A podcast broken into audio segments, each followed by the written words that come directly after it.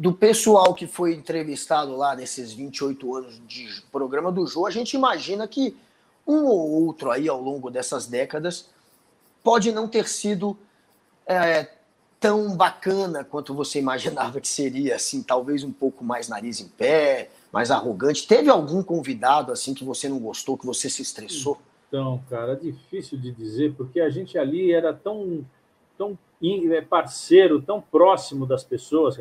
Até as pessoas que a gente não conhecia, eles tinham um respeito tão grande por nós, é, e a gente era coadjuvante, hein? O negócio era programa do Jô, né? Não era programa do Sexteto, né?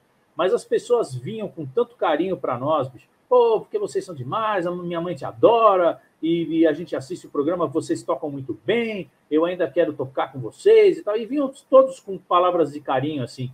Então fica difícil de eu falar assim, ah, teve um cara que foi lá que foi horrível, porque a gente mesmo não tinha expectativa com relação a, ao entrevistado, né? É, é, é porque a gente não participava das reuniões de pauta. Então a gente, a gente não sabia o que, que teoricamente seria. Eu sei que o Jô ficou muitas vezes muito puto com o cara que não falava, que na pré-entrevista o cara era super eloquente, falava, mas aí senta no sofá, parece que trava a vida do cara. Ele não fala assim, não, é, não, sim, não.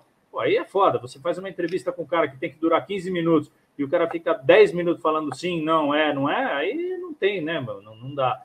Mas, assim, para nós, uma, uma, uma, uma grande é, frustração.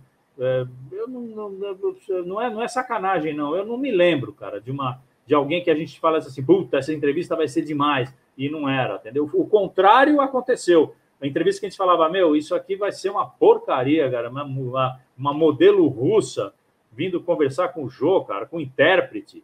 Puta, vai ser um saco essa entrevista. E não, cara, a mulher era muito louca, demais, linda e super é, é, é tranquila no falar, engraçada. É, então você, você se surpreende positivamente, né? Mas, assim, do, do, o contrário, eu não, não, não, me lembro, não. Nunca, nunca. Ou se, ou se teve, eu não, não, não foi relevante. E como é que era a rotina lá, Derico, quando vocês chegavam para a, rotina de gravação? Vocês gravavam quantos programas é, de uma única vez e que horas tinha que chegar, que horas tinha que sair?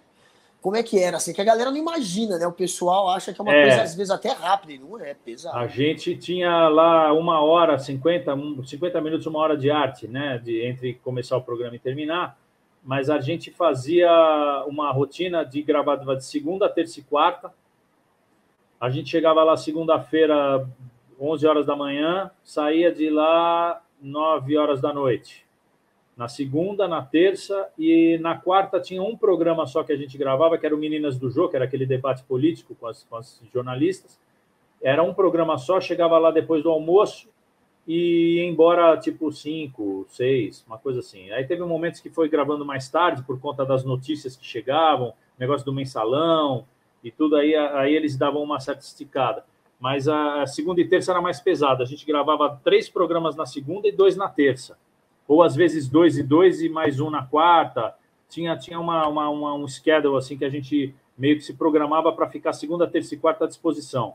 E quinta, sexta, sábado e domingo era liberado. Eu, eu viajava, sempre viajei, né, fazendo show pelo Brasil inteiro. Então eu usava o fim de semana para poder trabalhar. Então, além de tudo, além de a gente ter é, teoricamente três dias menos é, fortes né, de, de, de, trabalho, que era segunda, terça e quarta, a gente já trabalhava no programa do jogo, ganhando salário fixo com todos os benefícios, a gente ainda tinha o fim de semana para trabalhar fora. Quer dizer, a gente, a gente otimizava a nossa agenda é, fazendo shows, viajando, corporativo, é, eventos e tudo, né?